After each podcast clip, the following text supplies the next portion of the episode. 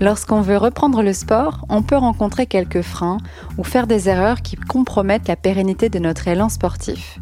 Julien Bray, kinésithérapeute, aborde dans cet épisode différents principes d'hygiène et d'entraînement, comme l'hydratation, les moments idéaux de pratique dans la journée, ou encore la gestion de la fatigue lors d'une reprise sportive.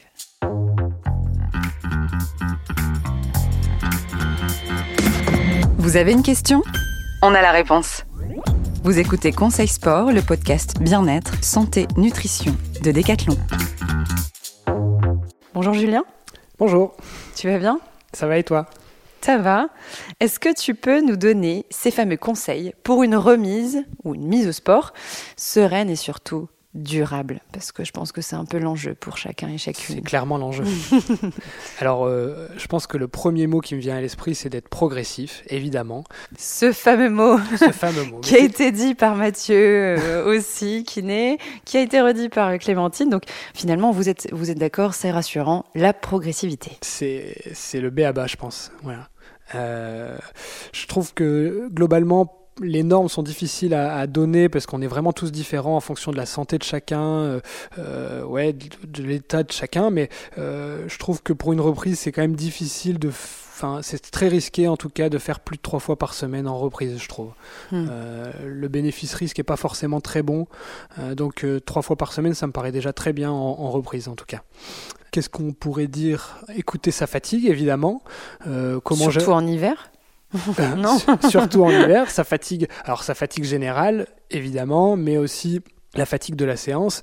Est-ce que j'ai fait une grosse ou une petite séance? Comment je l'ai ressenti? Est-ce que si c'était un footing, je me sens fatigué? Est-ce que c'est normal? Pas forcément. Euh, donc ça, c'est vraiment euh, très très important d'écouter la fatigue et le ressenti des, des différentes séances qu'on peut faire pendant et après, voire même le lendemain matin, comment on se sent au réveil. Essayer de mettre l'accent sur la récupération. Oui. Euh, je pense que ça me paraît important quand même. Alors, quand tu dis récupération, euh, qu'est-ce que tu entends par récupération? Moi, j'entends euh, des pauses, en fait, des pauses de- d'entraînement. Alors, mais des- des comment pauses- tu des les pauses optimises Des pauses d'entraînement, oui, donc Mhm. pas en faire trop, ça on en a parlé, mais euh, euh, ben, le sommeil, l'alimentation, euh, manger, manger, ah, prendre des boissons d'effort par exemple, ça peut être un conseil qu'on peut donner, je pense, à tout le monde pendant l'effort. Tout le monde. Tout le monde, je pense qu'on peut le dire, il n'y a aucun euh, inconvénient à prendre des boissons d'effort euh, euh, pour tout le monde, je pense. Il y a quoi dans des boissons d'effort? Qui peut nous aider euh, Bon, il y a globalement du sucre, si on Mhm. veut résumer, euh, et, et le sucre, euh, on en a besoin pour faire du sport, et c'est quand même la, le bon moment pour, pour euh, ingérer du sucre, c'est Mhm. c'est pendant la, pratique sportive. Donc, Même sur une séance euh, de 15 minutes alors pas forcément, c'est pas forcément nécessaire, Mhm. mais en fait c'est plus des bonnes habitudes à prendre, je dirais. Euh, Donc, à voilà. part- on, on va dire on part sur une séance d'une heure à peu près. Voilà, sur une on s'hydrate régulièrement avec Voilà. une boisson d'effort. Moi je dirais 500 millilitres Mm. euh, par heure à peu près en moyenne, ça reste des moyennes, donc c'est encore euh, pas toujours juste, mais euh, 500 millilitres de boisson d'effort pour le coup. Hmm. Donc la progressivité, euh, la récupération. Est-ce qu'il y a d'autres choses dans la récupération euh, Oui, je t'avais dit le sommeil, pour le Mhm. coup, c'est important.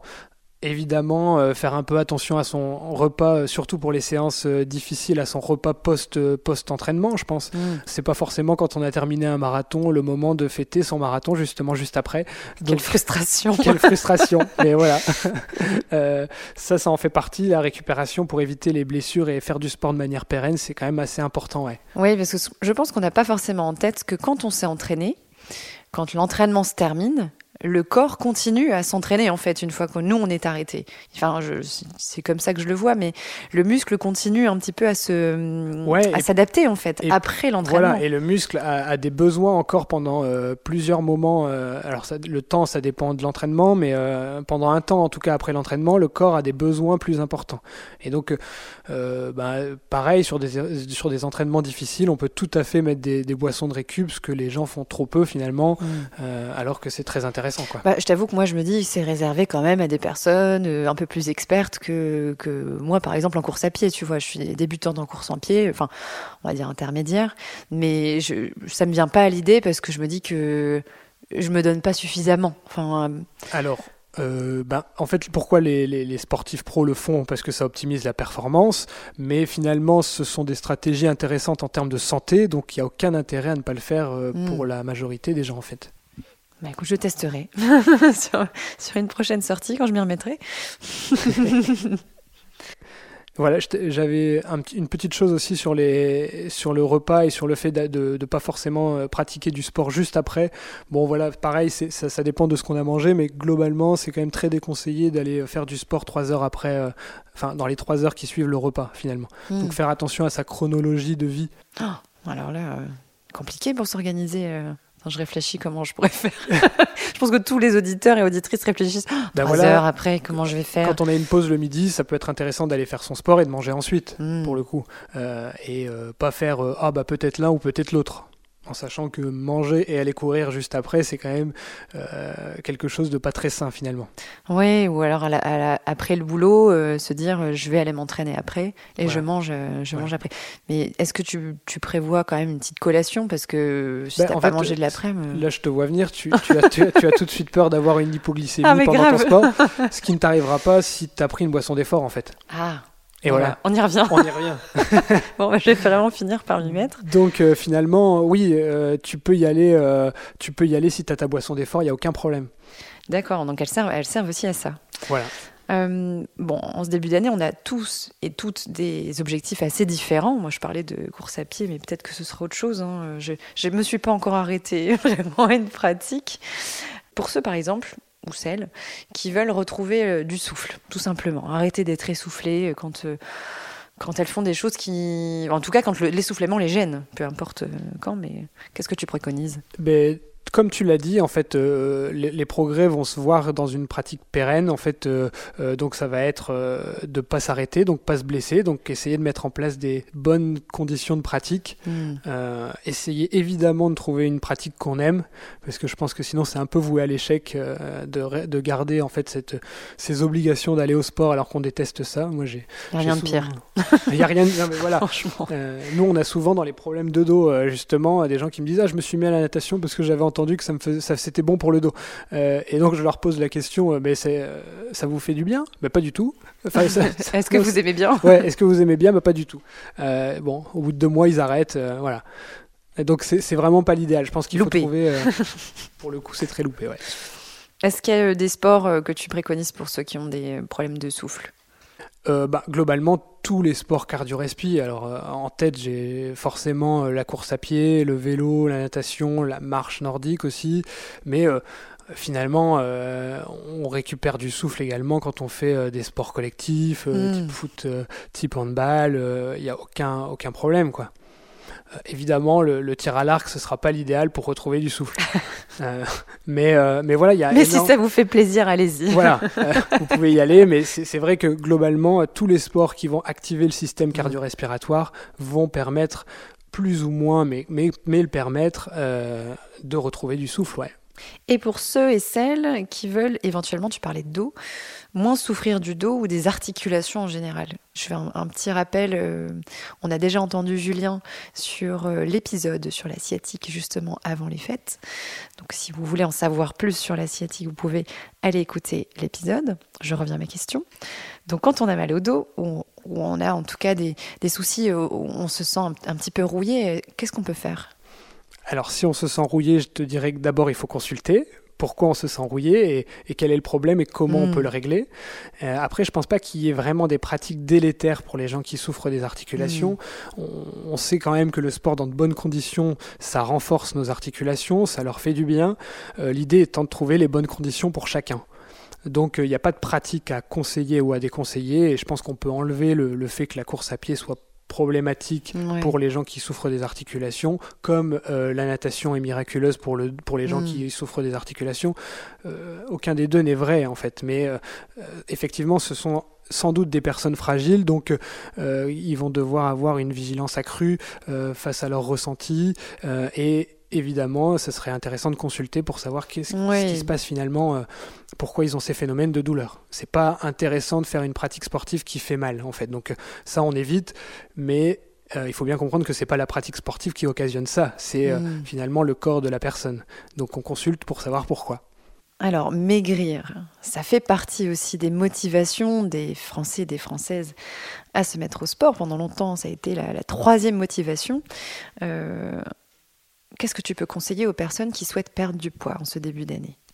Alors déjà, je pense qu'il faut savoir que le sport est extrêmement important pour perdre du poids, mais euh, euh, en aucun cas c'est la seule chose à mettre en place. Pas que. Voilà, pas que. Euh, pour perdre du poids, c'est vraiment pour moi, je pense, une prise en charge globale euh, qui permet de, en, en, gros, qui va viser à rééquilibrer les différents systèmes qui sont mis à mal dans le, dans le surpoids. Et euh, le sport en fait partie, bien mené, mais, euh, mais pas que, vraiment pas que.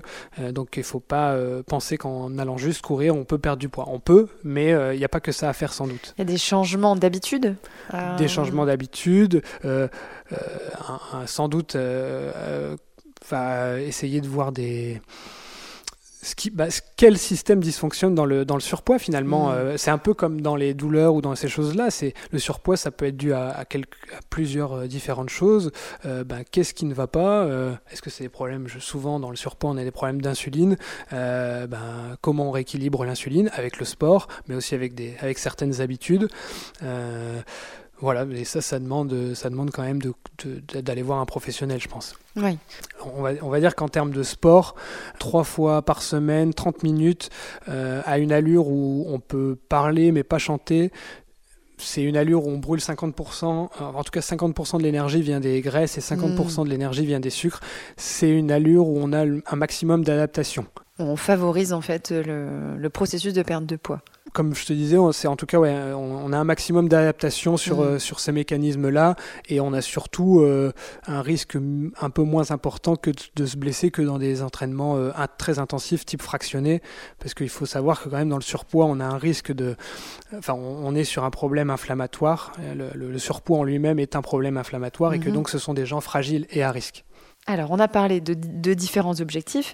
Euh, je n'oublie pas non plus ceux qui, euh, qui reprennent le sport enfin parce qu'ils ont trouvé du temps. ça a été, c'est peut-être un objectif pour euh, pas mal de, de, de, personnes. Je pense éventuellement à des jeunes parents qui ont où la vie, c'est voilà, l'organisation de quotidienne s'est un peu bouleversée. Et là, ça y est, ils ont retrouvé du temps, mais ils n'ont pas forcément de pathologie. Est-ce qu'il y a des choses auxquelles elles doivent faire attention? Je pense que là, on peut un peu parler de la charge globale de, mmh. d'entraînement. Euh, comme je t'avais dit, une, on met une norme de trois fois par semaine qui est pas terrible finalement puisqu'on est tous différents. Je dirais quand même que ça dépend vraiment de la charge globale des personnes. C'est-à-dire que bah, quand on a euh, une vie euh, déjà très très très remplie avec euh, un boulot très prenant, des enfants, il faut pas se dire qu'on peut faire un, une préparation, admettons pour pour prendre le marathon, on voit souvent quatre à cinq fois par semaine. ben il y, y, en a pour qui ça posera pas de problème parce qu'ils ont pas mal de temps libre et pas mal de moins de charge émotionnelle aussi de ces choses-là. Et, et, pour d'autres, ça sera vraiment impossible quand on fait 70 heures semaine. Je sais pas, ils ont trop deux trois enfants, euh, euh, ça, ça, paraît, euh, enfin, ils vont forcément finir par se blesser, quoi. Hmm. Donc, il faut vraiment adapter euh, ce, ce, nouveau temps d'entraînement par rapport au contexte de vie, enfin ouais, familial et peut-être professionnel. Professionnel. Et l'avoir en tête parce qu'on peut pas euh, avec un changement euh, pareil d'organisation, on peut pas revenir à ce qu'on avait peut-être avant. Enfin, en tout cas, la vie est différente et il faut l'avoir en tête. Ouais, il faut l'accepter et du coup composer avec. Et composer mmh. avec, ça veut pas forcément dire ah je me suis prévu trois séances d'entraînement, mais je le fais quand même. La dernière, tant pis, j'irai de 23 h à minuit.